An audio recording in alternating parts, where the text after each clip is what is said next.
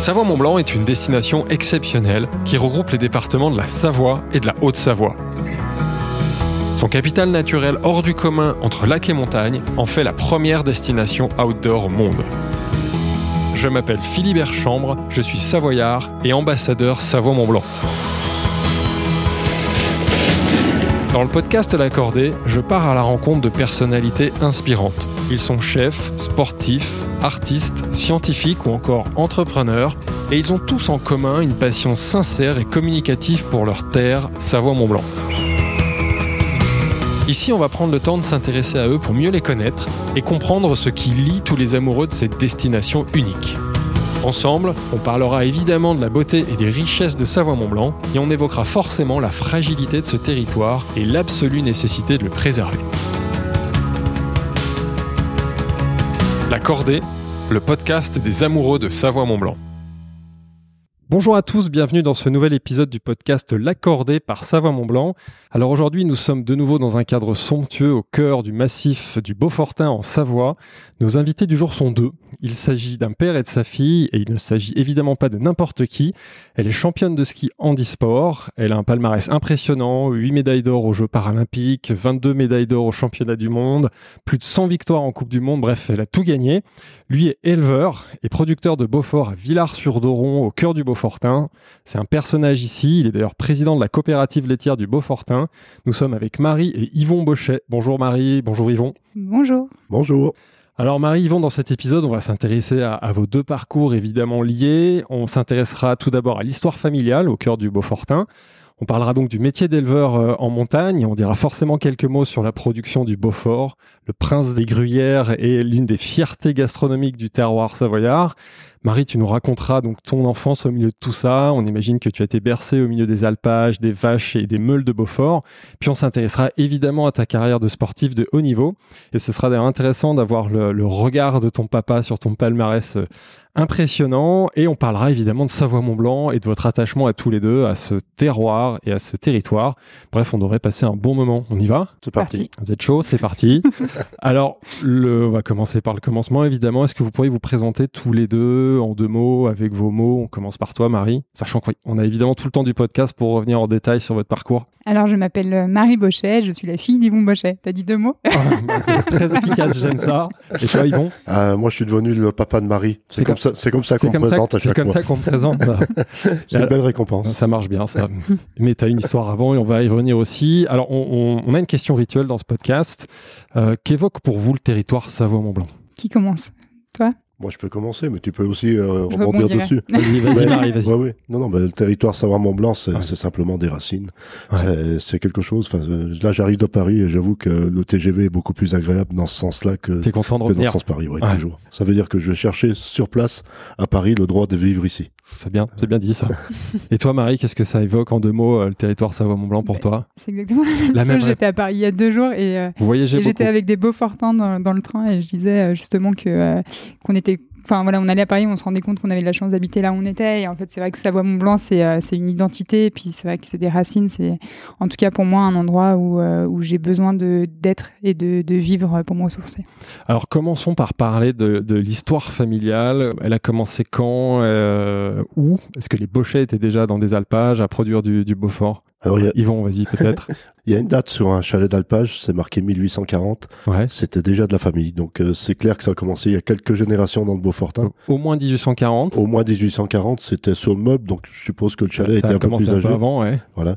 Euh, donc, ça fait un certain nombre de générations d'alpagistes. Ouais. Parce qu'on se définit avant tout comme alpagiste ou montagnard. C'est les, les, mots qu'on utilise euh, réellement pour peut-être pour se différencier des gens de la vallée. Est-ce que justement, tu peux définir pour nos auditeurs qui nous écoutent dans toute la France et qui connaissent pas ce mot, qu'est-ce qu'on appelle un alpagiste Un alpagiste, c'est quelqu'un qui va vivre la montagne à travers son troupeau, à travers ses animaux. Ouais. Euh, c'est quelqu'un qui va vivre avec les saisons. Ça veut dire ouais. qu'à partir de maintenant, là, on est au mois de février, on commence à regarder en altitude en se disant ouais. dans trois mois on monte. Et c'est toujours, on est toujours dans le sens de la marche. Ça veut dire qu'on monte au printemps, on descend à l'automne, au moment où les, les, conditions deviennent plus difficiles. On suit les saisons. On, voilà, on suit les saisons, on se met à l'abri d'hiver, mais avec l'idée de remonter l'année d'après. Et on a hâte. Tu Et nous on, disais, et toi- on a toujours. Et On est un peu comme nos animaux, dans une, euh, des vaches. Au printemps, si on les lâche, si on enlève les clôtures, elles vont avoir tendance à prendre la direction de l'alpage. Ouais. Euh, nous, on les suit toute l'année et on est les derniers nomades du, de France, certainement, à, à suivre les troupeaux et à se déplacer au gré de, de la végétation, de la météo et des animaux. Tu reprends l'activité familiale ensuite et tu l'as. Comment Bah, tu l'as fait Bah, évoluer je la reprends d'abord avec mon père. Le troupeau était beaucoup plus petit. Les années euh, 80, c'était un peu le creux de la vague dans la zone Beaufort. Euh, Il Ouais. faut savoir que le- il y avait très peu d'installations, très peu de gens qui voulaient rester. On passait presque pour des cinglés parce que c'était pas le sens de la marche, c'était le développement des stations. Euh, tous ceux qui réussissaient euh, travaillaient soit pour EDF, soit, soit pour les stations de ski. Et rester dans l'agriculture, c'était vraiment euh, anachronique. Euh, On était, je crois, deux ou trois en quelques années à l'avoir fait. D'accord. Euh, et on a, on a participé en fait à l'essor du Beaufort. Ouais. C'est arrivé quelques années plus tard où le Beaufort était vraiment euh, reconnu. Donc Marie, justement, euh, je, je m'amuse avec cette question. Est-ce que tu pourrais raconter à nos auditeurs les grandes étapes de la fabrication du Beaufort? Parce qu'en comme je le disais en intro, tu es forcément tombé dedans, tu le connais aussi bien que ton père. Comment on fait du Beaufort? Alors, ça On part a commencé de... à en parler hein, déjà, mais vas-y. Mais ça part de, de- du tout début du, du veau parce que, euh, Ouais. parce que les élevages euh, ont aussi des veaux et élèvent euh, les, les futures euh, vaches qui produiront euh, le lait. Ouais. Donc euh, il y a déjà cette base là. Donc la vache doit faire, doit avoir un veau pour Ouais. faire du lait. Donc euh, elles ont un veau par an Ouais. euh, et euh, en général qui naissent plutôt l'hiver parce que c'est plus c'est plus pratique Plus sur adapté, ouais. plus adapté en termes de chronologie dans l'année. Et puis, pour qu'elles produisent du lait l'été quand elles sont en alpage, En donc alpage. avec le lait.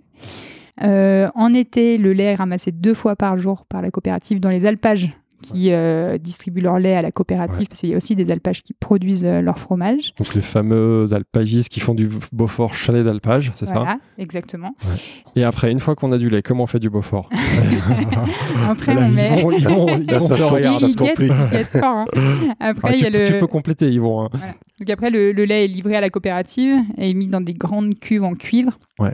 Il Elles sont est forcément en brassé, cuivre. chauffé. Ça, ça fait partie de la. elles, sont, elles sont fortement charges. cuivre. Ouais. Voilà. J'ai bien fait de préciser, tu vois. Ouais, non, bah, c'est vrai. qui sont brassées, brassées, le lait est chauffé. Alors je n'ai plus la température de chauffe, mais bon, on ajoute de la présure aussi, présure naturelle qui euh, donc euh, du coup euh, permet au lait de, de cailler. Ouais. On- une fois que ce lait est caillé, il est euh, passé. Là, j'ai pas le la, tu vois, j'ai pas les mots techniques. Là, je- Et là, je regarde mon père en lui disant- vient de te chuchoter quelque chose. Je sais pas, Il faut le chauffer, C'est non où je parle Non. à son oreille où je, la- je raconte la suite parce Ah, va, Ah, elle va s'enfermer. Il faut le Non, chauffer, je le suis pas très loin quand même. Voilà. Faut chauffer le lait. T'as pas fait faux jusque-là, c'est déjà pas mal. voilà. Après, le lait est caillé. Donc après, tu le, il le découpe avec un. Et c'est là, j'ai pas le terme. Avec un tranche cahier. Un Tranche caillé, caillé. voilà. Pour le transformer en grain. Ouais, on chauffe le grain jusqu'à 54 degrés. Et après, donc, on a ces grains, on va les récupérer. Comment on fait? Vas-y, Marie. Ah, Marie en panique. Donc là, non, mais là, là, il y a quand même un, un travail du fromager et c'est là où, euh, du coup, les machines peuvent pas tout faire parce que le, je, je vois ces fromagers mettre les mains dans les cuves pour aller chercher le grain et, Ouais. et c'est eux qui, qui pressent pour voir si la pâte est, Et- est, est prête à être, Ouais. euh, à être retirée de la cuve. Et ça, c'est c'est toujours un moment que je trouve assez joli parce que c'est là où on voit que ben, les machines peuvent pas tout faire. Ça reste très artisanal, hein, la production. Ça reste très artisanal. Chaque fois qu'un fromager se met au-dessus d'une cuve, euh, au fur et à mesure que le lait arrive, le lait rentre dans les cuves. Il n'y a Ouais. pas de grands mélanges qui sont faits. Mhm. Et à chaque fois, c'est un nouveau challenge. Ça veut dire qu'à chaque fois, ils vont avoir euh, une nouvelle analyse à faire de ce qui se passe dans la cuve. Ouais, Alors, il y a des impondérables, effectivement, les températures, ça, on sait faire. ouais. Euh, par contre, c'est toujours le fromager qui décide. Il y a énormément de mécanisation aujourd'hui dans les, dans les ateliers. Par contre, le, le- le- c'est l'homme qui décide. Et ça, c'est très important. Et ensuite, alors, qu'est-ce qui se passe j'ai perdu le nom du drap, le drap du lin. Du lin. Du lin. Voilà. Un drap en lin qui permet de récupérer le viennent euh, grain. plonger dans la cuve pour Ouais. récupérer le grain. Ouais. Et ensuite, ils le moulent dans ce moule qui donne la particularité du Beaufort avec son talon concave, Concave, qui est un moule en, Bois. en, En hêtre. en ouais. Voilà. Non, mais il faut être précis. Ouais, ouais, non, dans le Beaufort, on est précis. en hêtre, qui sont Qui sont- fabriqués au berçant par Ah. monsieur avocat. Voilà, donc c'est quand même un, un- un enchaînement de, de connaissances. Quand même. Ouais, pour ça que ouais, je précise. que tu, que tu as, hein, déjà, bien, je- bravo. J'ai débriefé. Ouais, moi, je suis tombée dans la te- Quand on, peu, mais- quand on va parler de ski, je serai moins à l'aise. Bah ouais, j'aurais certainement des questions pour toi, ils vont sur le ski, donc tu peux, tu peux déjà te préparer. Et donc après, on Donc après, le, donc euh, après le moule est serré pour Ouais. du coup euh, Pressé, ouais. serré, pressé. Euh, il le retourne, il rechange le drap. Je sais plus, euh, je crois que c'est 24 Bah, c'est deux fois, deux fois au moins dans la, une fois. Il y a un pré-pressage qui est fait Voilà. et on rechange déjà à ce moment-là, au au moment du pré-pressage. Et après, on rechange deux fois dans les 24 heures. Et après, les meules partent en cave. Et après, elles partent en cave pour, euh, bah, du coup, 5 mois Minimum 5, ouais, c'est ça. Voilà, et elles sont euh, bichonnées par euh, les cavistes tous les jours, brossées, Tous retournées. les jours. Tous les jours au départ. Et puis après, plus le fromage vieillit, plus on espace. Voilà. Donc ils sont brossés, retournés avec amour. faut considérer un peu Après, le, fromage comme un bébé. Euh, ça veut dire que ça demande énormément de soins dans les premières semaines. Il faut surtout que les premières semaines soient bien, euh, les, les- les étapes soient bien observées. Et après, au fur et à mesure de l'affinage, quand vous avez un fromage qui a 6-8 mois, là, les retournements, les, le- le- la saumure qu'on ramène en surface de ce fromage Ouais. euh, va être espacée, elle va avoir lieu à peu près tous les trois jours. Ok. Est-ce qu'on peut parler de la vie en alpage et des particularités de la vie en alpage? Parce qu'on imagine toujours cette carte postale de c'est génial, euh, l'éleveur euh, là-haut dans la montagne avec ses vaches, mais en fait, en réalité, pour avoir déjà un peu participé à ça, c'est plus dur que ce qu'on imagine. Enfin, euh, Yvon, et puis peut-être toi, Marie, parce que je sais que tu as participé à ça, parce que ça fait partie de ta jeunesse. c'est vrai que Dur, dur, je ne sais pas. J'arrive pas à C'est dire exigeant. dur. exigeant. C'est exigeant, c'est exigeant. Ça veut dire que euh, quelque part, on est face à nous-mêmes parce que tout va dépendre de notre adaptation euh, à ce qu'on va rencontrer Ouais. et puis aussi de, de la volonté de- de- d'intervenir à certains moments. On est guidé en fait par la météo, on est guidé par les animaux. Ouais. Je ne sais pas dans quel sens on prend d'ailleurs parce que le- les animaux souvent ressentent la météo, bien avant ça. nous et l'observation du troupeau et la conduite d'un troupeau, euh, c'est quelque chose qui nous occupe beaucoup de temps. J'ai l'habitude de dire qu'un berger, c'est quelqu'un qui amène ses vaches où il le veut, quand elles le veulent. Ouais. C'est vraiment la, la formule. Euh, et on vit, euh, on vit au plus près de la nature. C'est une façon, je crois, de vivre la montagne qui est, qui est très intimiste. Euh, oui, effectivement, on a, c'est un peu cette image d'Heidi. Ouais, avec, voilà, voilà, c'est- idé- idéalisé. Euh, alors l'idéal existe. Veut- souvent, c'est ce que les gens voient parce qu'ils viennent nous voir quand, quand il fait beau. Il voit peut-être pas déjà la traite, parce que je crois que la traite du matin, elle est très tôt déjà. C'est notre moment de tranquillité. Ouais. Là, il n'y a pas de randonneur, mais c'est à quelle heure la traite en alpage le matin? Là, ça commence, euh, suivant les troupeaux, suivant la taille des troupeaux, entre 3h30 4h le matin. Oui, c'est un gros et- matin, et 5 ça pique quand même. hein. ça, Ouais. euh, ça pique, euh, ça, ça fait des soirées courtes. Ouais. Ça veut dire que euh, un des aspects, c'est que euh, c'est un peu comme dans le monde sportif, ça rejoint un peu. Ça veut dire Ouais. qu'on on est souvent entre une phase de travail et une phase de récupération. Ouais. Et on essaye de gérer tout ça. Et en même temps, tu dois avoir des levées de soleil quand il fait beau, ce qui arrive souvent l'été. C'est la, magique. Tout la- seul dans la montagne avec c'est la- récompense. Le lever de soleil, c'est quelque chose que très peu de gens voient. Ceux Ouais. qui sont même dans les refuges, euh, c'est souvent les campeurs qui voient le lever de soleil parce qu'ils sont levés euh, euh, aux aurores, un peu comme nous. C'est vraiment un moment particulier, c'est un moment euh, intime. Ouais. ça ressemble un peu à une communion avec la montagne. Et toi, Marie, t'as quel souvenir enfant? Parce que donc t'es né dedans, t'as passé beaucoup de temps en alpage, je crois. J'ai battu mon père parce que moi je suis montée, j'avais 4 mois. Quatre mois. Ta première saison d'été à 4 mois euh, Ouais, c'est ça. Donc en fait, ils ont, avec papa et maman, ils ont rénové un, un chalet d'alpage Ouais. en refuge. Alors au début, c'était euh, c'était sommaire et aujourd'hui, c'est devenu quand même un, un refuge plutôt confortable. C'est qui garde plan- quand même son identité. hein, c'est ça Plan Millard. Ouais, d'accord. et la gîte. Et donc nous, on montait à la sortie de l'école en Ouais. juin et on rentrait, euh, on tout- redescendait dans la vallée. euh, Tout été septembre. là-haut. Ouais, Alors, et, quel, et quel souvenir t'as de cette période-là? Mais nous, c'était c'était joyeux. Hein. Alors on se levait pas le matin à 3 heures du mat, donc ça.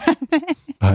mais euh, mais voilà, nous on était au grand air, on on avait un terrain de jeu euh, exceptionnel. Enfin, t'es- quand t'es ouais. enfant et en fait il y avait il y avait la route, mais qui était quand même assez loin. Donc, on- donc en fait, nos parents, ils, ils nous lâchaient, euh, ils nous lâchaient la la, journée. la Euh, des fois, on revenait, totale, on disait ouais. coucou, on est là, puis on repartait. On avait euh, nos cousins qui étaient euh, dans le chalet en face. euh, et c'est vrai qu'on avait des grands espaces. Donc, je pense que ça nous a aussi donné le, le- le goût euh, de la nature. Et puis, euh, et puis voilà, on avait, euh, on avait des choses simples.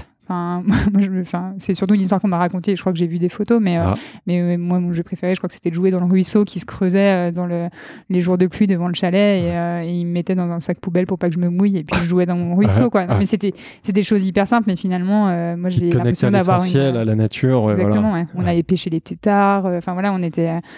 On avait une connexion avec tous ces éléments qui étaient assez euh, fantastiques. Et puis ces, relations aussi avec les, les clients du refuge qui passaient, qui des fois nous emmenaient en balade, nous ramenaient le soir. euh, Enfin, il y avait cette ouais, c'est un, un grand sentiment de liberté. Mais tu vois, je me souviens aussi Ouais, euh, quand même, parce que moi, j'ai, on n'a pas forcément pris la direction de, des alpagistes euh, avec mes frères et sœurs. Et, euh, et mais moi, j'ai un immense respect pour le travail qu'ils font. Et je me souviens d'un jour, alors j'étais plus grande, hein, mais euh, mais je m'étais dit que j'allais sortir, euh, faire une sortie à Jeun le matin au réveil, que j'allais monter au Roc du Vent, qui est la montagne qui surplombe le Ouais, refuge, qui est la défi. balade très classique, mais que je fais tous les étés.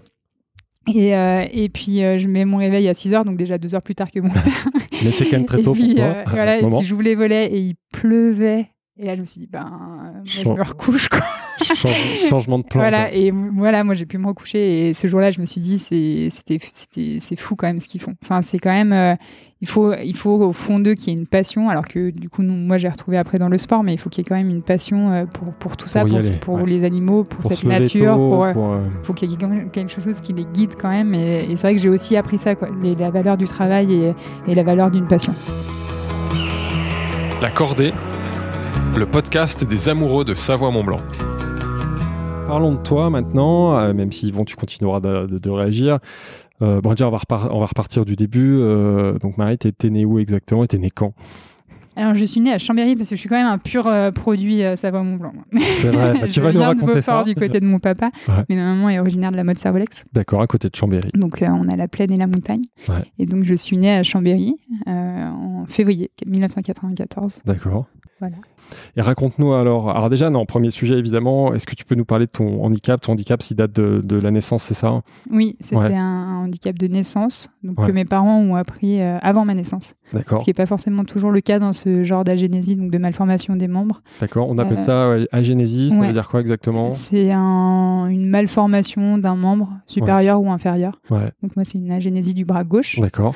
aplasie cubitale, mais ça c'est Bon, l'ancien la terme, je crois. Enfin, en vrai, voilà, il un, un bout de bras. Le, D'accord. le bras gauche n'est pas développé euh, jusqu'aux cinq doigts. Mhm. Donc euh, mon bras s'arrête au niveau du coude et j'ai un petit doigt euh, Ouais. qui, euh, qui le finit. D'accord. Et comment tu le vis dans tes premières années? Comment tu, enfin, quels sont tes souvenirs de ce handicap, euh, et du regard des autres à ce moment-là?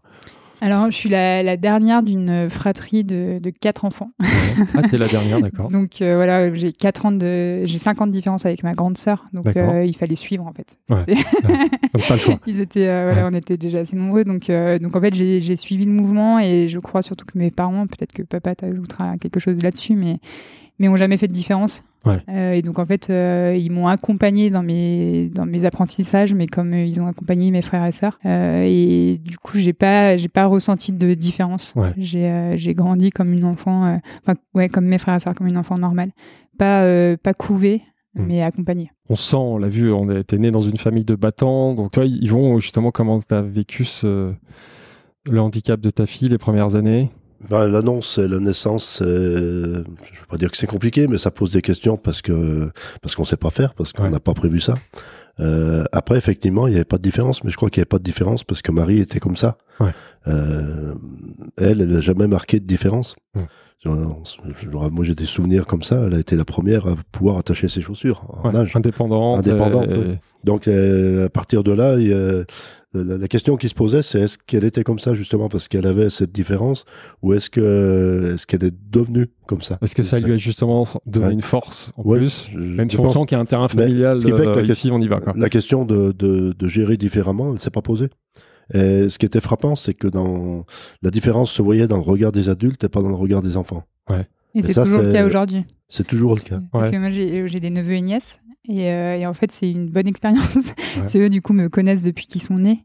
Et, euh, et si, bah, il y a- hier, mon neveu m'a juste dit Ah, mais toi, t'as un doigt.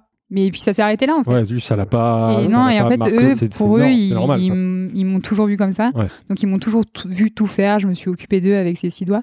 Donc, ils notent qu'il y a une différence, mais ils trouvent pas ça étrange. Quoi. Ouais. Et ça, c'est assez. euh, c'est vraiment une vraie expérience sociale, euh, ces petits. La première question, j'ai une question importante. Quand est-ce que tu es monté sur les skis pour la première fois? Je pense que c'était avec l'école, papa. Devait être à Oui, 4 ça- ans, près. Ouais, Quatre ans 3-4 ans. Avec l'école, c'est le normal. sport, euh, le sport scolaire ici. Ouais. tu fais du ski Donc à 4 alpin, du- ans, tu. Je la pars au fois que tu montes sur des planches, Mm. tu, je sais pas si tu t'en souviens de cette sensation. Qu'est-ce que ça. Enfin, ou- est-ce que tu as Non, un je souvenir souviens- de Je m'en ça souviens pas, mais après, dans les années un petit peu plus tard, euh, quand j'étais au club, le- ce que j'aimais dans le ski, c'était ce partage avec le groupe de- d'entraînement. Enfin, c'était de retrouver les copains. Et puis, en fait, le ski, c'est quand même, euh, voilà, c'est un peu le sport qu'on pratique ici. Mais moi, Ouais. ce qui m'a vraiment attiré, c'était le partage euh, avant tout dans cette discipline. Ouais. Et, euh, et après, c'était, voilà, en fait, euh, après, tu, tu vas au club parce que ça te permet d'en faire un peu plus encore que d'aller simplement au cours ESF. C'est à ce moment-là où, euh, où Jean-Mi Berthaud euh, Voilà. m'a vu, je pense, au jardin d'enfants quand j'étais avec l'école. Et puis voilà, il commençait à détecter un peu les enfants à, à ce moment-là. Et puis en fait, moi, j'avais aussi mon grand frère qui avait pris ce chemin-là Ouais. du club. Et donc, euh, ben, T'avais mon grand déjà frère, un c'était grand- mon dieu. Ouais, c'est toujours ton, mon dieu. ouais. du coup, je le suis dans ce Donc, ton grand frère, il faisait déjà du ski en compétition, non Enfin, ou en club d'abord. Bah, il, a, club. il, a, il a 4 ans de plus, donc ouais, Ouais. il avait déjà commencé le club. Ouais. Donc, euh, donc, euh, voilà, moi je me suis dit, ben, si Léo y va, pourquoi pas moi?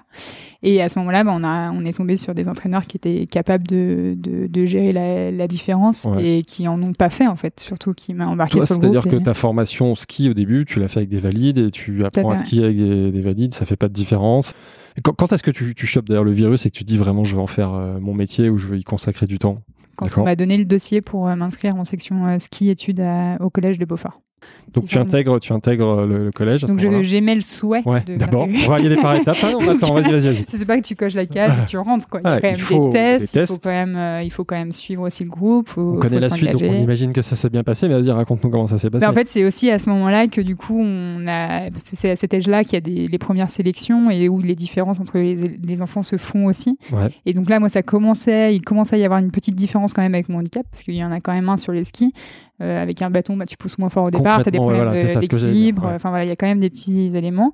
Et puis, c'est au moment où on a commencé un petit peu à, se poser la question de savoir, euh, enfin voilà, si je continuais là-dedans, si c'était possible chez les valides, qu'on a eu les premiers contacts aussi avec la Fédération française handisport. D'accord. Parce que jusqu'à présent, t'étais que avec des valides. Hein, Ouais, d'accord. Puis ouais. la question s'était pas du tout posée. J'avais encore croisé personne. Enfin, le handisport, c'était pas encore. Le ski handisport était Ouais. pas très développé, donc il y avait pas non plus de niveau chez les petits. Là, t'as quel âge collège T'as monde d'adultes. euh, quel âge 12 ans. T'as 12 ans, ouais. Mm. Donc en fait, c'est un monde d'adultes. Donc en fait, les, les enfants, on, voilà, on a du mal à les Même si détecter ça tôt. commence, ouais, ouais, Ouais. par Et puis en fait, on n'a pas suffisamment de- de- d'enfants aussi pour développer quelque chose de plus conséquent et, et pouvoir les, les intégrer directement à la fédération dès tout petits. Et en fait, finalement, c'est aussi, euh, moi aujourd'hui, quand je regarde mon parcours, je pense que cet apprentissage, cette formation dans le monde valide a été plus que bénéfique. Donc voilà, mais c'est juste que là, c'était l'heure. c'était l'heure pour moi de, de- de découvrir ce milieu qui était aussi fait pour, euh, pour moi, en fait, Ouais. Euh, qui était complètement, euh, enfin, qui était adapté au fait euh, que j'avais ce petit bras et ce bâton unique. Et Ouais. donc, j'ai pris ma première licence en handisport à ce moment-là. Je suis rentrée à la section ski. Et donc là, j'avais clairement mis le clignotant sur le côté euh, haut niveau. Haut niveau. Ouais. Là, à ce moment-là, l'ambition, c'est tu veux en faire ton métier, tu veux faire du haut niveau. Alors, comment ça se passe, euh, les- la formation à ce- Alors, je continue à être quand même vraiment encadrée par le, le milieu valide Ouais. euh, ces, ces premières années. Et je fais mes premières courses nation- ouais, nationales, les Coupes de France. C'est maman qui m'emmène à la première à, à Champs-Rousse, à Grenoble, en au-dessus de Grenoble. Ouais, ouais. Et euh, voilà, bah là, j'atterris dans un monde euh, où là, clairement, il y a que des personnes à qui il manque des petits bouts, euh, qui sont en fauteuil. Donc là, on est voilà, vraiment- C'est vraiment, là, t'arrives, t'es un, une enfant là-dedans et tu te dis, waouh, mais c'est c'est incroyable. Enfin, tu, tu, tu- enfin, moi, je, surtout dans le Beaufortin, il y a quand même pas beaucoup de personnes en situation Ouais. de handicap et, et tu débarques là et en même temps, c'est un monde merveilleux parce que ben, ils sont tous. euh, euh, plein de d'énergie et de enfin c'est des personnes souvent qui ont eu des handicaps suite à des accidents. Hmm. et donc en fait qui sont un peu dans leur deuxième vie. Ouais. Euh, donc il y avait une énergie qui était qui était vraiment belle. Ouais. et, euh, et puis surtout ben j'étais la petite sœur quoi. Tout de suite j'ai été adoptée. Puis il y a cette ouais un vrai esprit de famille. Enfin je pense que papa c'est pareil tu pourras en témoigner. Mais il y a vraiment eu ce voilà ces, ces, ces personnes qui m'ont un peu pris sous leurs ailes quoi. Ouais. et, euh, et du coup je me suis vraiment sentie intégrée et bien tout de suite dans ce milieu et prête un Il y peu à différentes épanouir catégories de, de handicap, c'est ça? Parce que toi, tu es là, une catégorie debout, parce qu'en fonction du handicap, il y a différentes catégories, c'est ça euh, Oui. Ouais. Bah alors après, Comment ça tous les handicaps ski, sont ouais. différents, donc c'est hyper Ouais. difficile de nous faire rentrer dans des cases. Mais pour qu'il y ait quand même de la compétition, il faut quand même essayer de regrouper un petit peu. Et donc en fait, il y a trois grandes catégories euh, qui correspondent au podium. Donc il y a un podium pour les skieurs debout, donc je fais partie, les skieurs assis, les personnes qui skient en fauteuil, et les personnes malvoyantes. Donc ça, c'est les trois Ça, grands podiums. trois- Et aujourd'hui, même euh, Jeux paralympiques, on va retrouver ces trois catégories, Ouais, c'est ça c'est Ok. toujours ces podiums-là. D'accord. Et après, à l'intérieur de ces grandes familles de handicap, il y a des euh, sous-familles Mhm. qui sont là des codes. moi, je suis LW682 par exemple. Oula, c'est bien technique. ouais. Et en fait, moi, je suis définie comme une skieuse qui skie avec deux skis, un seul bâton, avec une malformation ou une amputation en dessous du coude. D'accord. Voilà, donc moi, je suis Et ça, cette LW682. catégorie-là, elle sert à quoi? Parce qu'autant la- les trois premières catégories, c'est pour vous, vous regrouper dans des, des- avec des handicaps équivalents, c'est ça? Mais là, le, le fait que ce soit aussi technique, Et ça, ben, en ça a fait, quoi ces comme impact? sous-catégories, elles permettent d'appliquer des coefficients. Ah, Et donc, en fait, euh, en fonction de la catégorie dans laquelle tu es, dans la petite case dans laquelle tu es rangé, tu as des coefficients euh, qui vont être soustraits à ton temps. à ton temps. Ah, d'accord. Voilà, Ouais, pour essayer de justement rééquilibrer un peu les handicaps et que les podiums soient, plus juste. soient plus Ouais. euh, équitables. Ouais, d'accord. Et alors, Voilà. alors, les, pr- les premières compétitions, comment ça se passe? Ça marche tout de suite? On, Ça confirme que tu es doué? Comment ça se passe Ou, euh, Euh, au oui, j'arrive sur mes début premiers championnats de France, donc c'était 2006, c'était le- les championnats de France qui ont Dans 12 ans, suivi ouais. juste les Jeux euh, paralympiques de Turin. Donc là, j'arrive dans dans ce dans cette équipe qui rentre avec des médailles.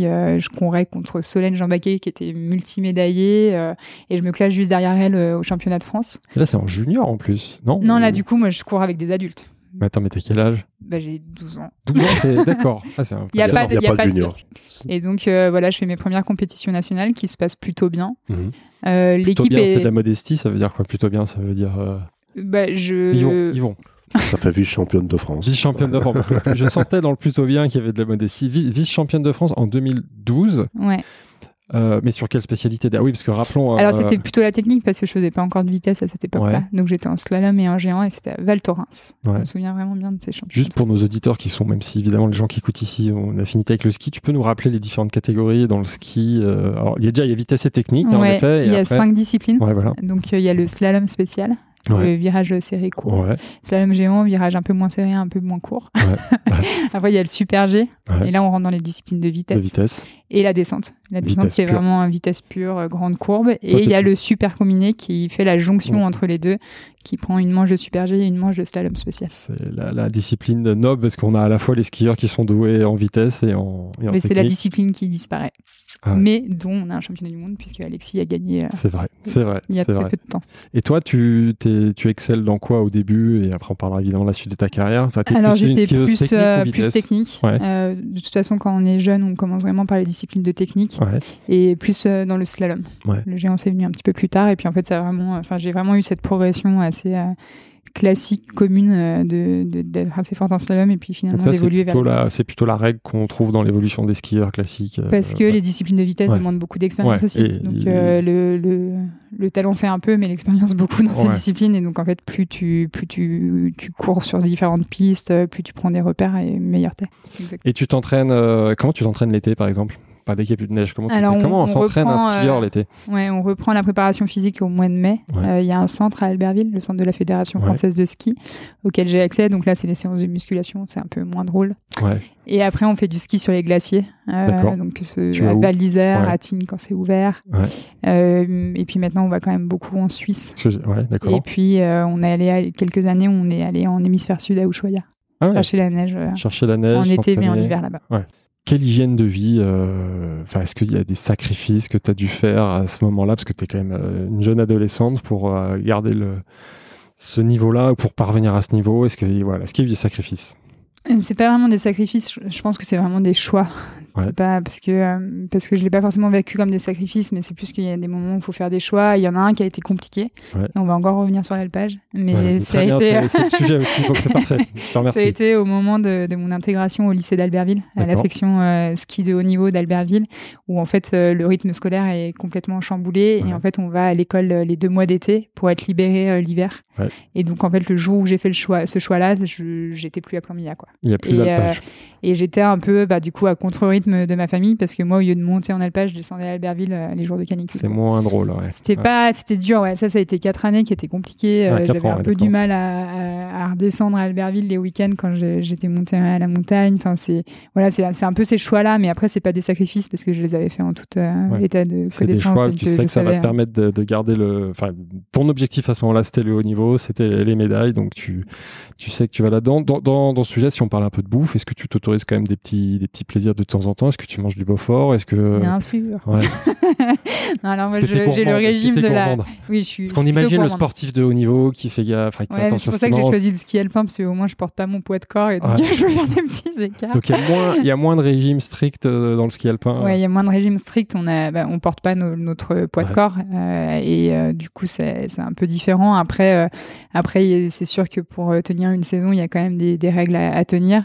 Ouais. Mais moi, je pratique le régime de la modération, mais de la non frustration et donc le Beaufort faire partie de mon alimentation. Voilà, bah, c'est important et là ça fait plaisir à, à ton papa. Mais de toute façon, j'aurais été déshéritée ça c'est important, puis on l'a compris. On a, on a une première question de parce que dans ce podcast on aime faire ça et d'ailleurs c'est c'est intéressant parce que là c'est notre premier invité qui est un chef étoilé que tu vas j'espère reconnaître qui te pose une question. On l'écoute. Bonjour Marie, j'ai une question qui me tient à cœur depuis quelques années. Je voudrais savoir quelle est ta Madeleine de Proust culinaire, une recette qui t'émerveille régulièrement, que tu fais, qui pourrait aussi nous émerveiller. À bientôt! Donc c'est Jean Sulpice qui est donc notre premier invité du podcast et donc qui est le chef étoilé de l'auberge du Père Bise. Donc Marie, quelle est ta, ta Madeleine de Proust culinaire? Il cherche une inspiration. Je sais pas, peut-être, peut-être. Et ne dis pas un morceau de Beaufort euh, face euh, à la Non, pyramide. je- ouais, alors j'ai la chance d'avoir une maman qui cuisine très bien. Je pense que mon papa ne me contredira pas. Ouais. Et, euh, et pour faire un petit rappel quand même euh, au sujet du podcast, euh, je dirais la tarte au Beaufort de ma maman. J'en ai rarement mangé d'aussi bonne. Voilà, bon, bah, parfait. Bah, comme ça, Jean a sa réponse. Mais Euh. il faut la manger à plan mia pour qu'elle ait toutes ses saveurs. Le cadre, le cadre joue beaucoup. Moi, je, je- je veux bien le croire. Je veux bien le croire. Je veux bien tester l'expérience. Yvon, quel, quel est ton, ton regard de père sur la, sur la carrière de ta fille? Euh, Est-ce que tu l'encourages? Comment tu as réussi à libérer du temps Parce que c'est pas facile quand on a un alpage d'accompagner la carrière de haut niveau de ta fille. Je crois que le choix, il s'impose de lui-même. Je veux dire, euh, on n'a jamais poussé Marie à, à devenir skieuse de haut niveau. Mhm. Euh, les choses se sont enchaînées et nous, on s'est contenté de, de suivre et de, de faire au mieux Ouais. euh, ce qu'on pouvait faire. C'est-à-dire, on pouvait pas être entraîneur. Il y avait des gens qui étaient là pour ça. Chacun son métier. Euh, On n'était pas là pour faire ses choix. Ça veut dire que les, les choix qu'elle a fait, c'est un peu moins vrai peut-être pour le collège, mais en tout cas pour le lycée d'été, c'est clair que c'est elle qui l'a fait. Ouais. Euh, quand elle en parle en disant qu'il y avait quand même un peu de frustration de ne pas aller en euh, alpage. ou de pas aller en alpage, oui. Euh, moi, je me rappelle de, bah, qu'elle a terminé le collège le matin. Mhm. Et elle est rentrée au lycée d'été le, le soir. Donc c'est c'est quand Ouais, même ça- des, ça des va. vrais choix, des, des vraies choses qu'elle s'est imposées. Donc après on a on a suivi. Là où c'est devenu, euh, où on a, enfin pour ma part j'ai vraiment suivi, mais c'était un choix de famille. Euh, c'est qu'en fait elle était mineure dans un monde d'adultes. Ouais. Et dès qu'elle est partie sur les coupes d'Europe, euh, la première fois qu'elle est revenue d'une coupe d'Europe, c'était à, à. Ouais. Euh, je l'ai récupéré à minuit à Albertville et la seule chose qu'elle m'a dit, j'ai eu froid. Ouais. Et, et à ce moment-là, j'ai compris que qu'en fait, il y a personne qui s'était occupé d'elle. Ouais, elle a besoin de. Voilà. Enfin, ouais, a Elle avait, euh, t'avais quoi, euh, 13 ans? 14 ans? Ouais, 14 ans. 13 ans 14 toute ans. seule, livrée à toi-même dans Voilà. cet univers de la dans, dans cet compétition. univers de la compétition. et on- Il n'y avait pas même pas cet aspect de résultat. Il y a la seule sensation, la- le seul mot, c'était ça. J'ai eu froid. Ça, en tant que père, ça, ça. Et donc on est rentré et on en a discuté en famille et on a convenu que je la suivrais. Tu l'accompagnes. Pendant, ouais. voilà, pendant trois ans, ça a duré à peu près jusqu'à Vancouver. Ouais, Tu l'accompagnes dans les compétitions et comment Voilà. tu fais avec Eh ben après, l'exploitation après, après, on adapte le- l'exploitation. Euh, Françoise euh, s'est retrouvée des fois au H, ce qui donc était ta pas, femme ce qui était pas prévu. du coup, doit te remplacer. Voilà. Euh, c'est mon frère aussi a compensé. Euh, C'était important. C'était vraiment un, un choix. Je les remercie parce que euh, parce que quelque part, moi, j'avais le côté qui était qui était plaisant. Je recommençais à voyager. Je retournais dans le monde de la compétition. euh, parce que là, pour moi, la vie, c'est aussi une compétition. C'est de la compétition, c'est de l'excellence. Euh, ça, ça, re- ça ressemble un peu à ce qu'on fait euh, dans l'agriculture. Ouais. Ça veut dire qu'on va toujours chercher le meilleur de, de, de- du moment, de ce qui est possible. Et quelque part, c'est un, un prolongement pour moi. Mhm. Donc euh, c'était c'était relativement facile de, de partir. Alors justement, les compétitions, est-ce que tu peux nous, nous raconter dans les grandes lignes les enchaînements Alors les, les premiers JO ou... Tu parlais tout à l'heure, enfin Marie, je te laisse parler. là. Ouais, alors j'ai, j'ai- donc on a parlé du circuit national qui, Ouais. qui est un- qui est nécessaire pour rentrer en équipe de France. Et après, j'ai été rapidement sur les courses euh, internationales, Ouais. Euh, donc de premier niveau, les courses euh, IPC, celles où tu fais tes premiers points pour ensuite accéder aux Coupes d'Europe, Ouais, puis aux. Coupes du Monde. Donc euh, j'ai, j'ai gravi tous les échéons, mais très rapidement. À quel âge ouais, Parce que donc là, on s'est parle de arrêté à deux- 2006. ouais, voilà, Ouais. On s'est arrêté à 12 ans, donc vice-championne de France. Et, et là, le circuit international, c'est à partir de quand? Et ben deux ans après, Ah euh. Coupe d'Europe, Coupe du Monde. Euh, et puis jeux, 4 ans après, 2006-2010 pour 2010, Vancouver. c'est Vancouver, Ouais. Et donc en 16 ans. fait, euh, voilà, 16 ans. Et Qu'est-ce qui se passe à Vancouver? bah, Vancouver, ça a été compliqué. Ouais. Ouais, mais, en même temps, ça a été Mais très, très formateur. raconte. Euh, donc, je gagne le globe de cristal de slalom cette année-là. Donc, j'étais, euh, j'étais plutôt en, plutôt en bonne forme dans cette discipline. J'avais battu euh, la fameuse canadienne imbattable. Enfin, voilà, il y avait quand même de, de belles choses à faire sur ces jeux. Et puis, je suis arrivée à Vancouver dans un, dans un, un Disneyland du sport, quoi. Enfin, Ouais. c'était, euh, il y avait, euh, enfin voilà, il y avait tout à profusion, tout était magnifique, tout t'avais envie de tout, de tout découvrir. Et puis moi, j'étais encore euh, jeune. Jeune, et à du coup, 16 euh, ans, dans l'Ouest voilà, tu canadien. te nourris de euh, tout là-bas. ça. Et puis, bah, en fait, euh, il y a eu aussi un, des chamboulements de programme parce qu'il avait fait très mauvais sur Vancouver en 2010. Donc, euh, donc on devait faire la descente. Finalement, on a commencé par le slalom. Enfin, voilà, beaucoup de choses que j'étais pas encore euh, suffisamment, euh, pour lesquelles j'étais pas pas suffisamment expérimentée ouais, ouais, ouais, pour m'adapter. Et, euh, et ça, c'est un des plus grands apprentissages, c'est que le ski est un sport d'adaptation. C'est du mental. Ça- voilà, exactement. Et en fait, voilà, j'ai perdu beaucoup, beaucoup d'énergie sur plein de sujets. Mhm. Et donc, je suis rentrée de Vancouver avec euh, deux médailles en chocolat. Ouais, c'est-à-dire. Frustrant. C'est quoi, quatrième? Quatrième, Ouais, la en plus super mauvaise place. euh, combiné et en slalom. Et donc, temps, ça euh, provoque quelque chose, Ouais, là, il y là, a ça, quelque clairement, chose. Tu te dis, euh, la prochaine clairement, fois, je suis c'est pour moi, quoi. J'étais. Quoi. et là, encore une fois, heureusement que mes parents avaient fait famille, le voyage ouais. avec. euh, Toi, avec, Yvon, euh, comment, comment tu, te, tu vis cette période-là? T'es déçu pour elle ou au contraire, tu te dis, c'est justement, c'est déjà fantastique qu'elle soit quatrième? Moi, je voyais la gamine qui en avait, qui en avait plein les yeux, Ouais. euh, dans un monde qui était trop grand pour elle. Ouais. Et, et quand la, la descente a été annulée, elles sont restées, on est resté toute la journée. Vous êtes resté une grosse partie de la journée, puisque les descentes étaient reportées de demi-heure en demi-heure, et en fait, ils savaient jamais s'ils allaient partir ou pas. Ouais. Pour elles, c'était très dés- déstabilisant. Je le savais. Et quand ils ont annulé et qu'ils ont remis le slalom le lendemain, pour moi, je savais que pour elles, c'était fini. Ouais. Et Après, on pouvait pas le, le dire, mais à ce moment-là, Tu dis que Euh, ce ne sera pas dis- les bonnes conditions. ouais. non, mais qu'elle en- qu'elle en profite. Ouais. Qu'elle profite du lieu, qu'elle profite de l'expérience et qu'elle euh, qu'elle avance. Le, le dernier jour, il y avait le, le- c'était le combiné, je crois. Mhm. Ouais. On a terminé par le combiné. Et dans le slalom, je voyais ma fille qui pouvait plus avancer. Ouais. C'était c'était terrible. À partir du milieu du slalom, à chaque porte, je me disais, mais c'est, voilà, on peut plus. Elle était, Ouais. elle était morte, quoi. Ouais. Et euh, comment s'enchaînent les autres compétitions, les autres, euh, on peut parler des Jeux Olympiques, mais ou même avant les, les coupes du Non, monde mais le, ouais. ou le déclic. Du coup, le, Ouais. le gros déclic, ça a été l'année d'après sur les championnats du monde à Sestrières. Ouais. Euh, donc là, c'était drôle parce que j'avais été, euh, j'avais assisté aux Jeux paralympiques de Turin, mais dans, dans le public. Ouais. Et là, j'étais sur la même piste, mais aux championnats Et du là, monde. Et du coup, j'étais, j'étais athlète. Et, euh, et donc, nourrie de cette frustration de Vancouver, euh, j'ai, bah, j'ai, fait mes premières euh, médailles euh, mondiales. Donc là, là, il y a un titre. ouais, euh, voilà. il y avait donc deux titres de vice-championne du monde. Je chute, je, me- je, je passe une petite nuit à l'hôpital Ah, quand même. Turin. Ah, Oui, parce que je bah, là encore une, un petit manque d'expérience une tu vois des, des- des- enfin voilà c'est des choses après que j'ai bah, engrangées c'est pour la suite t'as 17 ans. voilà euh, et ouais. donc une, une ligne un peu ratée et je- j'ai mangé une rotule de piquet en plein en plein dans la lèvre donc du coup j'ai été un, j'ai été un peu secouée donc euh, j'ai été à l'hôpital et, et trois jours après il y avait le géant et avec l'accord euh, du médical euh, j'ai pris le départ Ouais. et, euh, et je gagne la, la- la course. Et Ouais. ça, ça a été euh, clairement ce jour-là. Je pense qu'il y a Donc eu là, a beaucoup de choses qui se sont ouais. déclenchées Ouais. parce que bah, je revenais de cette chute qui m'avait quand même un peu traumatisée. Je gagne le titre euh, devant euh, des filles avec, avec- enfin, derrière qui je courais depuis quelques années. Enfin, là, ce- je pense Donc que là, ce jour-là, ça a été le moment de me dire, mais en fait, j'en suis capable. Et, euh, et après, il y a eu le team event. Ça, c'était chouette aussi parce que vraiment, à cette époque-là, il y avait une équipe qui était, qui était vraiment. C'est Enfin, quoi j'ai le encore team- des. C'est quoi le team event C'est une épreuve par équipe D'accord. euh, où du coup ta, ta manche compte pour l'équipe et pour le classement par équipe.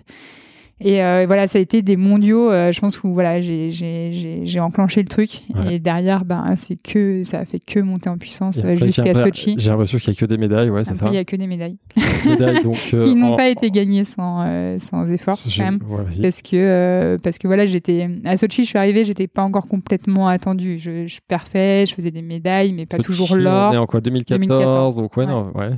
Donc euh, voilà, je commençais à être les podiums, mais j'étais pas encore. T'es pas on- dans les il favoris. y a- je pense qu'il y a personne qui aurait parié sur les sur les quatre médailles d'or.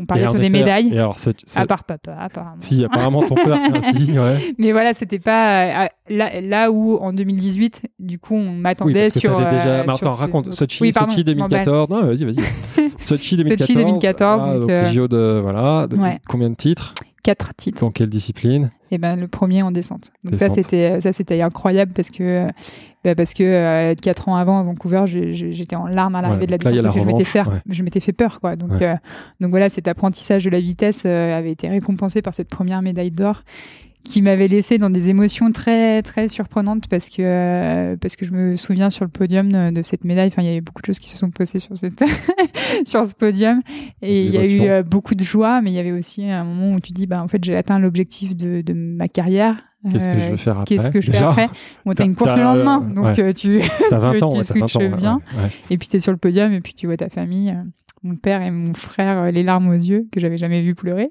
C'est vrai. je balance t'as fait, fait pleurer Yvon euh, à ce moment-là. Ouais, beaucoup d'émotions, beaucoup de partage et c'est vrai que ça a été ça a été une journée qui a été très très forte et Ouais. puis de Et surtout, de- ça s'arrête pas là en plus. ça s'arrête pas là. Parce que donc ça, c'est la première, donc c'est la descente, Mm. et ensuite.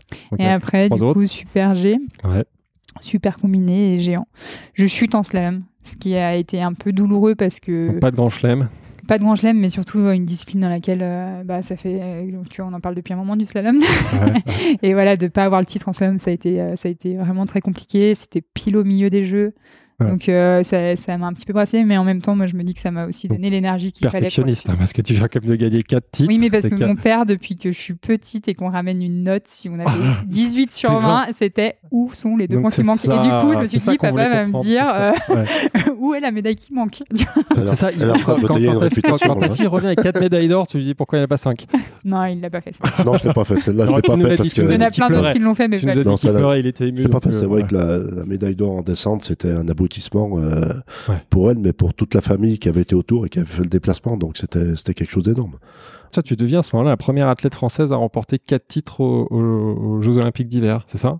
Il n'y a pas eu. euh, Ouais, alors il y a moi, je vais pas dans- vérifier cette information parce que c'est toujours. Ouais, je euh, pensais que tu allais me la confirmer. Je l'ai lu, mais je me suis dit que j'allais te demander. Mais c'est. Non, mais Ce que je veux je- dire, tu rentres quand même à ce moment-là, tu, tu- dans, dans l'histoire du sport euh, français. Quoi. Enfin, c'est impressionnant quand même. Oui, d'ailleurs, c'est. Enfin, quoi qu'il arrive, euh, Il y a eu un, un moment qui a été très fort au jeu. Et c'était sur cette euh, descente euh, où Jean-Claude Killy était là. Ouais. Et, euh, et on a passé un moment avec lui, avec euh, Vincent Gauthier-Manuel. Mhm. Et c'est vrai que ça a, ça a été fort parce que, parce que bah voilà, c'est Prends la cette dimension histoire. de ce que tu réalises, quoi. Exactement, Ouais. ouais, c'était assez, c'était assez fort de partager ça avec lui à ce moment-là. Qu'est-ce qui se passe ensuite Bon, après, il y a tellement de trucs, on pourrait faire 4 heures là-dessus, donc on va accélérer. Mais il y, a- il y a quoi? Donc, il y a d'autres. a surtout les Coupes du Monde, il y a les grands chelems. Il y a les grands chelems en championnat du monde. Ouais. Oui, en fait, j'ai un peu menti tout à l'heure parce qu'en fait, en 2013, j'avais quand même fait le grand chelem en championnat du monde. Donc, Ah, j'étais peut-être ouais, un petit peu ouais, sur les ah, médailles, mais les jeux, en fait, moi, mon expérience des jeux faisait que, que je me suis jamais vraiment avancée sur des, sur des objectifs. Hmm. Alors, bien sûr qu'on en avait avec les entraîneurs, mais je les ai jamais vraiment annoncés parce, Hmm. que, parce que les jeux, ça reste des jeux. Hmm. Mais effectivement, il y a ces grands chelems en championnat du monde en 2013, euh, puis Le en grand chelem, c'est 2015 gagner toutes les. toutes les, ouais, ouais. toutes les médailles d'or euh, dans les cinq disciplines. Ouais. Et c'est vrai que ça, c'est, c'est- c'était des belles réalisations, ces grands chelems. Ouais. Parce que, euh, parce que ben, Donc, tu l'as fait euh, quand le grand chelem en- Ah oui, 2013. Donc, en effet, avant 2013, Sochi, 2013, 2015 2015 et 2019. Et 2019, ouais. 2017, j'étais blessée. Ouais. Mais euh, c'est euh, voilà, c'est ces grands chelems, c'est c'est des sacrés objectifs en fait. En Ouais. fait, finalement, au mondiaux, moi, mes objectifs après, euh, c'était ces grands chelems là. En Ouais. fait, c'était de pouvoir être euh, Enfin, au top tous les jours. oui, Il faut mais- gagner toutes les, toutes ouais, les puis cette régularité, ce- parce que parce que voilà, c'est c'est à ce moment-là quand en gagnes une, tu, tu et que tu es capable de gagner les autres, tu as envie d'aller les gagner. Donc la saison actuelle 2022-2023, malheureusement, t'as pas pu monter sur les skis. Tu, tu nous racontes.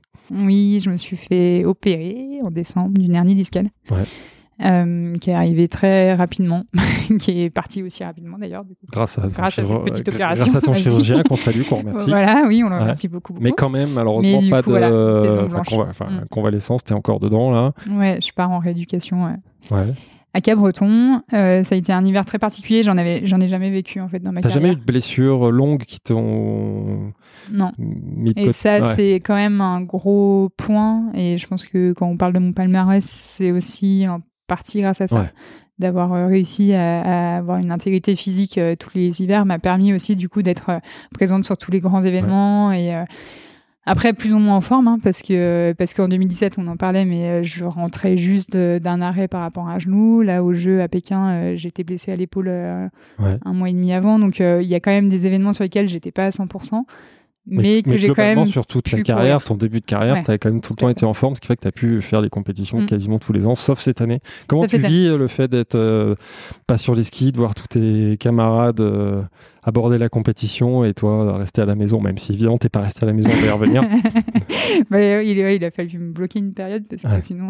Il fallait quand même Touché. reposer après l'opération, j'espère. Mais euh, alors, je suis pas hyper frustrée cet hiver parce qu'il n'y a pas trop de neige et je suis peut-être Ouais. la seule à être à peu près euh, contente de ça. Ouais. Non, je suis pas contente de ça, mais, euh, mais en tout cas, c'est vrai que la frustration a été moins grande parce qu'il y avait moins de neige la- sur le pas de la porte. Ouais. Par contre, après, c'est sûr que c'est compliqué quand tu te prépares pour un hiver. Notamment, là, je me préparais pour les championnats du monde.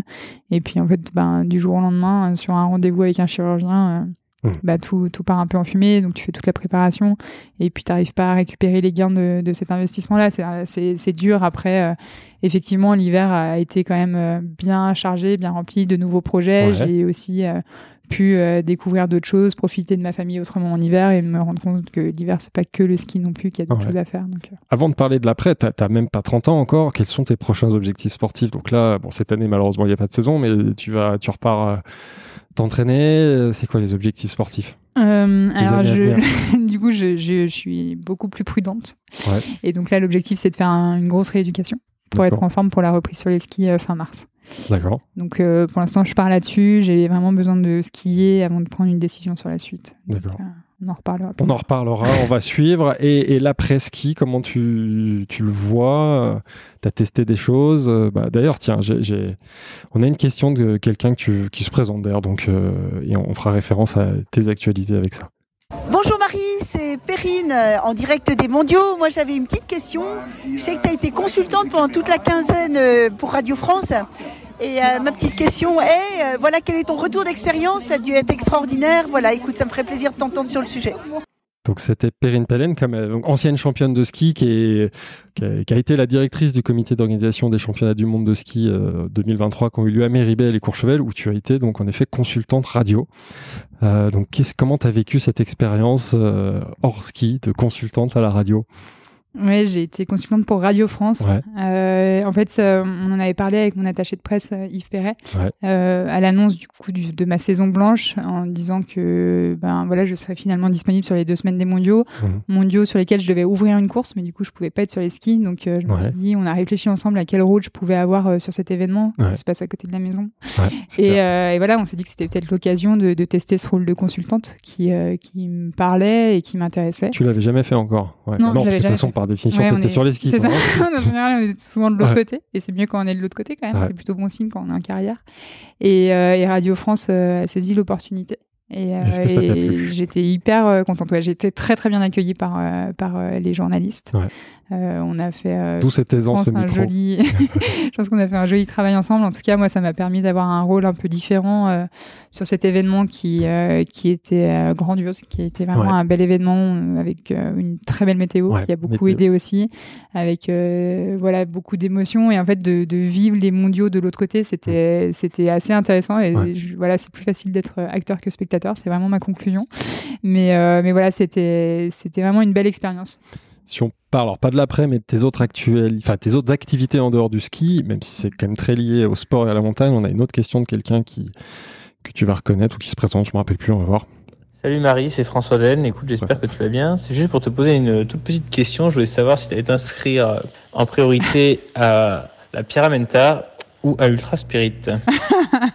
Donc, François Den, qui est ultra trailer professionnel, qui a gagné, je crois, quatre fois euh, l'UTMB, l'ultra trail, l'ultra trail du Mont Blanc, et qui, je crois, aussi est très attaché comme vous au massif du Beaufortin.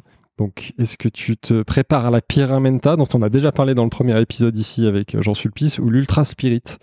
D'ailleurs, tu peux dire deux mots sur Bah, l'Ultra Spirit. Le problème de l'Ultra Spirit, c'est que si je m'inscris en tant que coureuse, il manquera une bénévole. Quoi. Est-ce que donc tu étais bénévole Ouais. bénévole l'année dernière euh, avec François, ouais. Et euh, c'est un bel événement, ouais. C'est Ouais. chouette. Papa, je peux en parler tu aussi en parce dire- que ah, bah, Beaufort ils vont- a été, par- a été Yvon, alors, partenaire. Yvon, que- est-ce que tu peux dire deux mots sur l'Ultra Spirit à nos auditeurs? Ah, Ultra Spirit, c'est une nouvelle façon d'a- d'approcher le sport. C'est un peu une variante par rapport à, à tout ce qu'on connaît du trail aujourd'hui, Ouais. avec une découverte réellement de, de, de l'endroit où on est. Ouais. Et c'est- c'est- voilà, c'est- moi, ça m'a parlé. C'est pour ça que le Beaufort, euh, la coopérative de Beaufort a été partenaire d'Ultra Spirit avec François Daen. Ouais. Bon, il s'est entraîné aussi les, les gens derrière lui. Hein. Ouais, ouais, ouais, il sait faire. Et, et on a été très contents de l'expérience. Parce, que, c'est un trail où on est moins dans la performance sportive. On est, je crois qu'il n'y a même pas de chrono. Il y a quand même un objectif. hein, il faut aller au Mm. bout de la course, mais on est plus dans. euh, C'est le classement se, Ouais. se fait avec euh, des, des activités en fait. Ouais. Enfin, c'est euh, là d'ailleurs l'année dernière l'équipe qui a gagné, c'est surtout des gens qui ont performé sur les sur les activités proposées par l'organisation. quel type d'activité? Alors du coup moi j'étais bénévole sur les activités, Ouais. donc j'animais les activités. Donc il y avait une activité où il fallait ramasser un, un poids très précis de myrtille et donc il fallait s'en Ah ouais, rapprocher. ce genre d'activité, d'accord. Euh, Il y avait un- une dégustation à l'aveugle des, des Beauforts, Beaufort Ah, d'été, Beaufort d'Alpage, pointu. Beaufort d'hiver. Ah. Euh, Il y avait euh, Ah, une activité avec alors. des skis aussi, où ils étaient à trois sur les skis, où on leur avait fait un parcours où il fallait qu'ils passent. Enfin voilà. En fait, c'est hyper ludique, mais parce que euh, parce que François, il est comme ça aussi. Ouais. Enfin, François, il, il sait se prendre en sérieux, il Ouais. sait le faire Oui, parce parce, que c'est quand même un sacré athlète. Mais c'est aussi, mais euh, ouais. mais en fait, quand tu le connais aussi, tu dis ouais, mais en fait, il y a aussi d'autres choses dans la vie que la, la- que le trail haute performance, et c'est pas c'est pas un trailer aux grandes chaussettes. Mais ça reste un, un, un un athlète. ultra trail, euh, donc c'est ça qu'il faut se faire ouais, les par contre, il faut quand 40 même être sportif. C'est-à-dire que moi, je peux pas venir juste faire la dégustation de myrtille. Et... c'est pour ça que du 40 coup, je vais quand même répondre à ces questions. Ouais, vas-y, Val. Donc la Pyramenta ou Ultra Spirit Et ben du coup, moi, ce serait quand même plus la pyramide parce que j'aurais trop mal aux genoux dans les descentes en trail. Mais par contre, euh, voilà, j'adore, euh, j'adore le concept de cette compétition et, euh, et donc je, je serai là. Et- et- pour, et euh, je pour être note à ses côtés. on dit pas Pyramenta, on dit Pyramenta. Pyramide. On Pyramide. prononce pas trop. Et c'est- Qui est juste Ouais. derrière nous, du coup. Savoir, c'est très simple. On prononce pas les Z et pas les A. Pas les A, ouais. Euh, sauf que quand on a compris ça, ben, c'est justement le moment où il faut les prononcer. Ouais, parce Ouais. qu'il y a, y y y quand même pas mal d'exceptions à cette règle, mais là c'est pareil, on pourrait faire trois heures là-dessus. La Cordée, le podcast des amoureux de Savoie-Mont-Blanc. Parlons justement de, de Savoie-Mont-Blanc, on en a un peu parlé tout le long du podcast déjà, mais que- quel lien entretenez-vous vraiment avec ce territoire Ou autre question, est-ce que vous vivrez ailleurs, même si je connais la réponse? Je voyagerai beaucoup ailleurs, je vivrai pas ailleurs. vivrai pas ailleurs. Non, clairement, euh, il y a encore beaucoup de choses à faire ici. Et, et puis surtout ici, la- l'avantage, c'est que euh, ce qui se développe, c'est ce qu'on ce qu'on promeut quelque part et ce qu'on met en œuvre. Et, et c'est multiple. Il n'y a pas Ouais. de, il y a pas de limite. euh, participer à une activité avec François Daen, Ouais. euh, se retrouve- à faire. ouais, on, se rend compte que tout en étant sportif, on peut boire une bière ensemble. Mhm. Euh, moi, j'ai pas de mal à la boire, hein, mais, mais Après, il faut, il faut faire le trail quand même. il faut faire le trail. Mais c'est vraiment des, il y a des facettes multiples. Donc, on les a pas toutes explorées encore. C'est sans fin. Exploration infinie. En quoi pour vous c'est un territoire euh, unique? Mais moi, ce que j'aime, euh, c'est qu'en fait, on vit avec les saisons ici. Et, euh, et ça, c'est quand même quelque chose, euh, je pense, qu'on dont on n'a plus trop l'habitude à certains endroits en France. Mhm. Et en fait, ici, on est un peu obligé de vivre avec les saisons. Et c'est aussi voit, euh, ouais, ce ouais. que ma- mes, mes racines d'alpagiste m'ont appris. Et en fait, bah, du coup, tu, rythmes au- tu vis au rythme des saisons. Et donc, tu vois aussi leurs dérèglements. Tu, Ouais. tu, tu vis un peu au contact d'elles et tu les comprends. Et, et en fait, c'est, je trouve que voilà, on est on est habitué, bah là, tu, on, on voit les jonquilles qui commencent à sortir, euh, on sait qu'on va bientôt remonter en montagne, et puis en fait, à la montagne, bah, t'es aussi content de redescendre, de piller le jardin, de Ouais. rentrer chez toi, de refaire ton feu. Enfin, je sais pas, il y a, il y a un rythme dans l'année qui, qui amène un rythme dans ta vie, quoi. Et, et c'est hyper apaisant. de- Connexion au rythme de la nature. C'est marrant parce que c'est exactement la même réponse que Jean Sulpice dans notre premier épisode, donc c'est certainement une réalité. Et justement, tu parlais de, de cette nature fragile, et c'est qu'ici, bon, c'est ce qu'on on dit beaucoup, on, on voit plus qu'ailleurs certainement qu'elle qu'elle- elle- elle évolue, enfin, on voit les, les- les marqueurs du réchauffement climatique. Quand est-ce que vous, vous avez pris conscience déjà de la fragilité de ce territoire et ou de, de l'impact du réchauffement climatique? Marie d'abord, et Yvon, je sais que tu auras plein de trucs à dire là-dessus. Euh, alors oui, on, on voit qu'il y a quand même des, des dérèglements, euh, que les saisons ressemblent plus à celles qu'on connaissait il y a quelques temps. Et euh, voilà, qu'il y a des perturbations. Moi, j'ai vraiment pris conscience de, des conséquences de tout ça euh, Ouais. l'année dernière euh, sur un stage qui avait été organisé par, un, par Sport for Future Ouais. à Chamonix. Et en fait, on a appris la. Parce qu'en fait, moi, je vois les glaciers fondre parce Ouais. que je, je les pratique euh, quand même depuis quelques années et je vois leur évolution. Et en fait, j'ai surtout pris conscience des conséquences de, de- du réchauffement climatique sur nos montagnes Ouais. et du fait que ben, les glaciers qui disparaissent, euh, ça fait aussi ouais. augmenter les températures beaucoup plus rapidement en montagne, que ça appauvrit les, les, les ressources en eau. Enfin voilà, et en fait, euh, ben, on, on voyait, on comprenait ce qui se passait quelque chose, mais sans vraiment comprendre les enjeux. Et l'année dernière, moi, j'ai pris un, j'ai pris une grosse prise de conscience grosse sur ce claque, Ouais, une ouais. grosse claque, ouais. Et toi, Yvon? Ben, T'as un peu plus de recul par définition? Ouais, Est-ce que par, pris par là, conscience de ça par là, j'ai plus de recul. Moi, enfant, j'avais beaucoup de souvenirs d'avoir froid en montagne, même l'été. Ouais. Euh, on quittait rarement la, notre veste avant le 14 juillet. Et le temps du short durait à peu près un mois. Ouais. Euh, et on montait en alpage avec les troupeaux. On montait en alpage entre le 20 juin et le 1er juillet. Ouais. C'était des dates euh, historiques. Euh, Tous les anciens montaient à cette époque-là, euh, dans ces dates-là. Et là, aujourd'hui, on monte facilement euh, à l'alpage au 1er juin. Ouais. Et on retrouve la végétation qu'on avait avant au niveau de Roseland à 1600 mètres. On la Ouais. retrouve à 2000 mètres.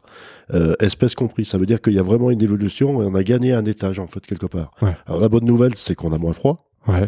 Euh, Mm. Il y a plus de jours en short. Par contre, la, la mauvaise nouvelle, c'est qu'on voit que ça change et que ça quelque part ça s'accélère. Alors et puis aussi le, le, le, le côté deuxième côté c'est le côté des règlements. Ça veut dire qu'on a on alterne des périodes de forte chaleur avec des périodes de froid intense. Il y a, il y a, il y a deux ans, le 26 septembre, on s'est retrouvé dans 60 cm de neige qui est ce qui est anormal. Ouais. Je veux dire euh, et c'est arrivé en l'espace de quelques heures. Euh, ça a même pris de court la météo. Ouais.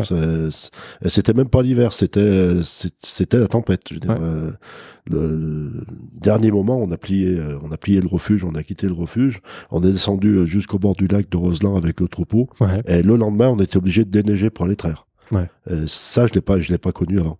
Qu'est-ce que vous mettez en place, vous, dans, dans vos métiers respectifs ou dans vos vies personnelles pour justement essayer de protéger cette nature et, et freiner ses effets? Alors, euh, le fait qu'on soit au contact de cette nature et qu'on voit les changements fait qu'on est certainement, euh, d'abord, on va pas les nier, et puis on est certainement les, les premiers imp- impactés, les premiers responsables. euh, enfin, on se responsabilise beaucoup par rapport à ça. Ouais. Euh, moi, en tant que président de la coopérative, on a mis des systèmes de récupération de chaleur. Ça veut dire que quand on fait du froid dans- pour refroidir les fromages dans les Ouais. caves, on va récupérer la chaleur qu'on extrait euh, pour chauffer de l'eau, et ainsi de suite. Donc, il y y a des mesures d'économie d'énergie qui sont très importantes au niveau de la, Donc là, La dans coopérative. d'accord. et là, dernièrement, là, ça va se faire dans les deux mois qui vont venir. On va euh, installer des, des, des traites mobiles, c'est-à-dire on traite toujours à l'extérieur Ouais. pendant toute la période d'été. et On suit les troupeaux et on va installer des traites mobiles qui vont être alimentées uniquement par du solaire. D'accord. Et ça, c'est une, c'est une vraie évolution. Jusqu'à présent, les traites mobiles, elles se déplacent. euh, elles, elles se déplaçaient. Il y avait un groupe électrogène Ouais, qui marchait avec du ou- fuel, du fuel. gasoil, voilà. Derrière, euh, c'est, c'est, c'est 2000 litres de fuel pour faire tourner une traite mobile pendant l'été. Ouais. Euh, il y en a dans tous les alpages et, et vraiment c'est c'est- donc c'est des opérations comme ça qui sont à la fois euh, nées d'initiatives individuelles mais qui se transforment en collectif. Parce qu'il y a une que- vraie prise de conscience de tous les acteurs, de tous les éleveurs, des, des gens de la coopérative. Il faut Voilà. qu'on prenne Et- notre part, quoi. Oui, et puis la technologie fait qu'aujourd'hui les choses deviennent possibles. Ça veut dire que l'énergie solaire est beaucoup mieux maîtrisée, les panneaux sont plus performants. Ce qui était impossible il y a 10 ans euh, le devient aujourd'hui. Ouais. Voilà, il y a, il y a- donc il y a des, des tas d'opérations comme ça qui se montent euh, euh, pour pour essayer de, de limiter. Alors on, c'est un peu l'histoire du colibri, hein, si vous la Oui, mais ça, connaissez. c'est- bien sûr. Chacun doit prendre sa part. Chacun ça, doit prendre sa part. à ça. Chacun prend sa part à son, à son niveau et c'est justement si chacun prend sa part qu'on arrivera à faire vraiment bouger les choses. Et, et toi, Marie, euh, euh, dans, dans ton écosystème, comment tu. Parce que tu dis que tu as pris une claque justement l'année dernière, donc comment enfin, est-ce que ton comportement a changé personnel ou dans ton activité? Bah, moi, je me fais opérer d'une hernie discale, comme ça, je diminue mes, mes déplacements. déplacements, donc ton bilan euh, carbone. a Non mais, euh, non, mais sans rire, en fait, euh, le, le- en tant que sportif de haut niveau, c'est hyper compliqué parce qu'on Ouais. n'a clairement pas euh, un rythme de vie euh, vertueux euh, envers l'environnement. Et, euh, et c'est hyper compliqué de prendre la parole sur ce sujet-là en tant que sportif de haut niveau parce que, ben, à la fois, on est les premiers témoins quand on va sur les glaciers et en même temps, on est sur les glaciers et, euh, et notre euh, activité sur les glaciers fait que aussi on, on les contrarie. Euh, on sait que ben, on se déplace quand même régulièrement à l'étranger et en général en avion. En août, quand c'était la canicule et la sécheresse ici, on allait skier dans un dôme en Belgique. Enfin, Ouais. et alors moi, je- ouais, bah, comment tu vis ça, ouais. Ben, ça devient très compliqué. Ça devient vraiment très compliqué. Je, je dis pas que si j'arrête le ski, c'est en partie à cause de ça, si je prends cette décision à la fin de la saison.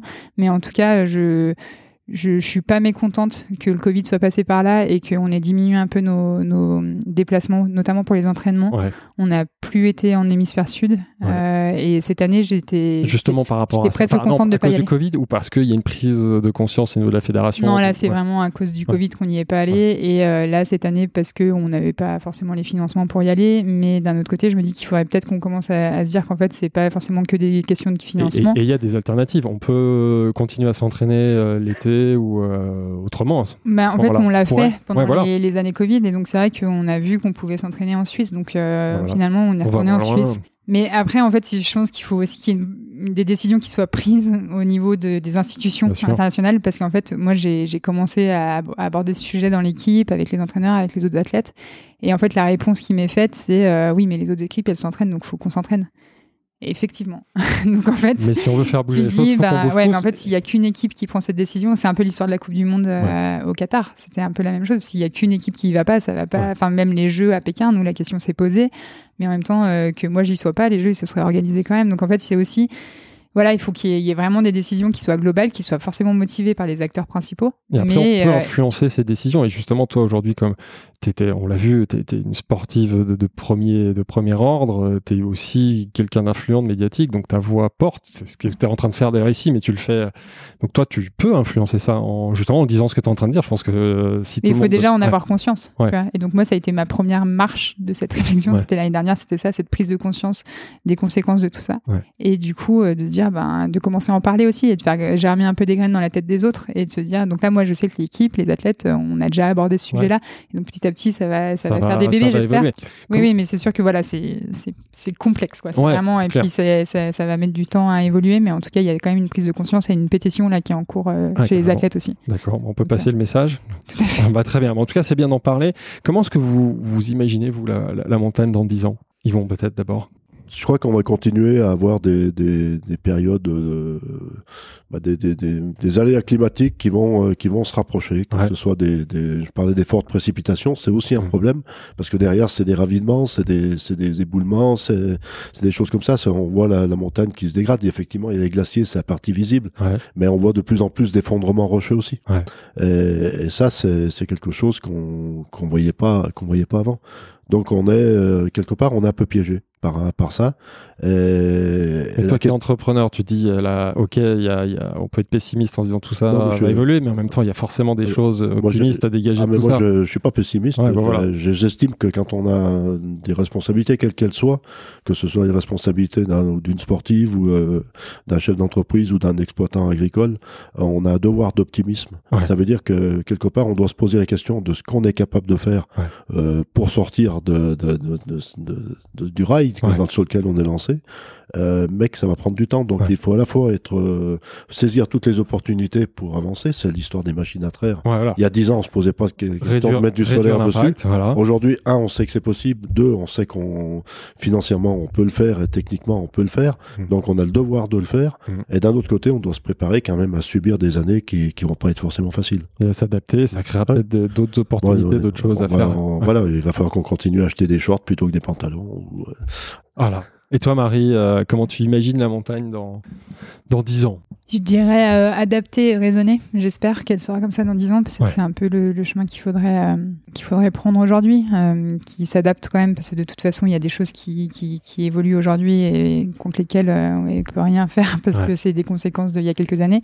Mais, mais raisonner pour, pour les, les générations futures aussi. Ouais. Enfin, quand on a connu les montagnes qu'on a connues et qu'on, comme on les connaît aujourd'hui, on a aussi envie de les partager aux générations futures. euh, pour Ouais. qu'ils puissent en profiter comme nous on, a pu le faire en tout cas euh, qu'ils puissent euh, qu'ils puissent y vivre aussi parce que c'est- aussi ça l'enjeu quoi On arrive à la fin du podcast, donc on a quelques questions rituelles pour, pour conclure. Qu'est-ce que vous diriez à un auditeur qui nous écoute à l'autre bout de la France et qui connaît pas Savoie-Mont-Blanc? Venez, venez nous découvrir. Venez pas tous en même temps. Vous pouvez venir à n'importe quelle saison parce que chaque saison a un intérêt. Ouais. Euh, ben on habite un endroit merveilleux. Il y en a beaucoup en France, hein, on va pas se le cacher. Ouais. Ben on habite un endroit merveilleux où on peut avoir à la fois la, la montagne, les lacs, euh, euh, une vie, une vie près de la nature. Donc, par contre, si vous êtes bien en ville, restez en ville. Voilà. Ici, il faut pas qu'on soit trop nombreux non plus. Et toi, Marie, qu'est-ce que tu dirais? Bah oui venez on est bien Ah, Voilà, non, on est bien mais c'est vrai qu'il y a, il y, a, il y a beaucoup de choses à faire ici et, et en fait c'est un grand territoire qui est, qui est, qui est rempli de, de belles activités et, donc venez découvrir Plein de choses à, à explorer. Qu'est-ce qu'on peut vous souhaiter à tous les deux pour l'avenir Marie, d'abord. ah, question. et ben de pouvoir euh, vivre ici encore très longtemps C'est ça le plus important. parce qu'on parle euh, de l'écologie, mais aussi de l'économie, et, euh, et ça, c'est des, des gros enjeux ici de nos territoires aussi, Mhm. de, de continuer à préserver cette, euh, cette vie locale et, et à l'année, et ça, c'est c'est hyper important, et donc, euh, donc voilà, j'espère que. Il y a plein je- de choses à faire. Tu es optimiste sur ce sujet. Oui, oui, je pense qu'il y a plein de choses à faire. Et puis, il y a, comme pour l'écologie, des, des prises de conscience aussi. Ouais. Et toi, Yvon, qu'est-ce qu'on peut te souhaiter? Qu'est-ce qu'on peut me souhaiter? Déjà, peut-être euh, de te reposer un peu, parce qu'on a compris Non. que t'étais. Non, d'accord. Non. C'était un peu. euh, Non, merci. T'as plusieurs casquettes, sur- surtout Je- qu'on n'a même je- pas tout dit dans ce podcast, mais t'es euh, Non, t'es non, aussi non, non. euh, président du syndicat du Beaufort. Non, parce que je, depuis longtemps, je, comment dire, je, je me force pas pour faire ce que je fais. Je le fais parce que je suis comme ça et je pense que plutôt que ceux qui subissent les conséquences, c'est ceux qui sont à côté de moi. toi Donc ça, c'est. Là-dessus, je, suis- je suis très clair. Ouais. Euh, me souhaiter, moi, le, le constat que je fais, c'est surtout que, que derrière, il y a une génération qui arrive Mhm. et, et- et qu'elle est formidable. Je fais partie des gens qui sont en admiration devant des jeunes qui sont beaucoup euh, plus euh, matures et plus avancés que je l'étais à leur âge. Plutôt, vrai. Et ouais. beaucoup plus conscient. Quand je vois ce qui se passe, je suis assez... euh, ça me rend optimiste. ouais. Ouais, quand tu vois les jeunes, euh, ce qu'ils font, leur prise de conscience très tôt. La- la- L'application, la- ce qu'ils sont capables de mettre en œuvre, de... ouais, ouais. Ça, ça me fait, c'est peut-être le plus grand plaisir. Ça, C'est bien de finir sur ça. On a quand même une dernière question. Qui est-ce que vous nous recommanderiez pour passer dans ce podcast Euh, Donc quelqu'un qui forcément a un lien avec Savoie Mont Blanc, un lien très fort comme vous avec Savoie Mont Blanc. Vous n'avez pas prévenu, hein, mais je suis sûr que vous allez avoir des idées. Un sportif, un Ah, moi, je, entrepreneur, je un du coup, s'il m'a posé la question, peut-être que vous avez déjà été en contact avec lui. Mais, mais François, parce que je trouve très, que c'est très, très bonne idée. une, très bonne une idée. approche différente parce que François, il, il avait des attaches déjà dans le Beaufort. Ouais. Ses parents avaient un appartement au saisie, mais, euh, mais il a fait le choix de venir vivre ici avec sa famille. Et, euh, et quand on en parle, je trouve que c'est aussi intéressant. Ouais. Parce qu'en fait, nous, c'est, on a été élevés là-dedans, donc on, on sait, enfin, mais c'est, c'est intrinsèque, quoi. Ouais. François, lui, il a fait ce choix-là avec euh, Carline et leurs enfants de venir ici. Et du François coup, et voilà, Carline, on une- pourrait avoir les deux François et Carline. Ouais. Donc les... c'est une approche qui est différente et puis Et on ils ont quand même à cœur aussi de, de, de participer à la vie ici et, et d'y, d'y prendre une place. Donc euh, ouais, je trouve que c'est, enfin moi je sais que j'échange beaucoup avec lui parce qu'on est ambassadeur du, du territoire du Beaufortin, mais euh, mais je trouve que c'est une approche qui est différente de la mienne parce que on n'est pas arrivé ici par la même voie et du coup je trouve que c'est intéressant. Merci beaucoup à tous les deux pour cet échange. J'ai passé un bon moment, j'espère que vous aussi et j'espère que nos auditeurs aussi. Merci. Merci. Merci, à très bientôt.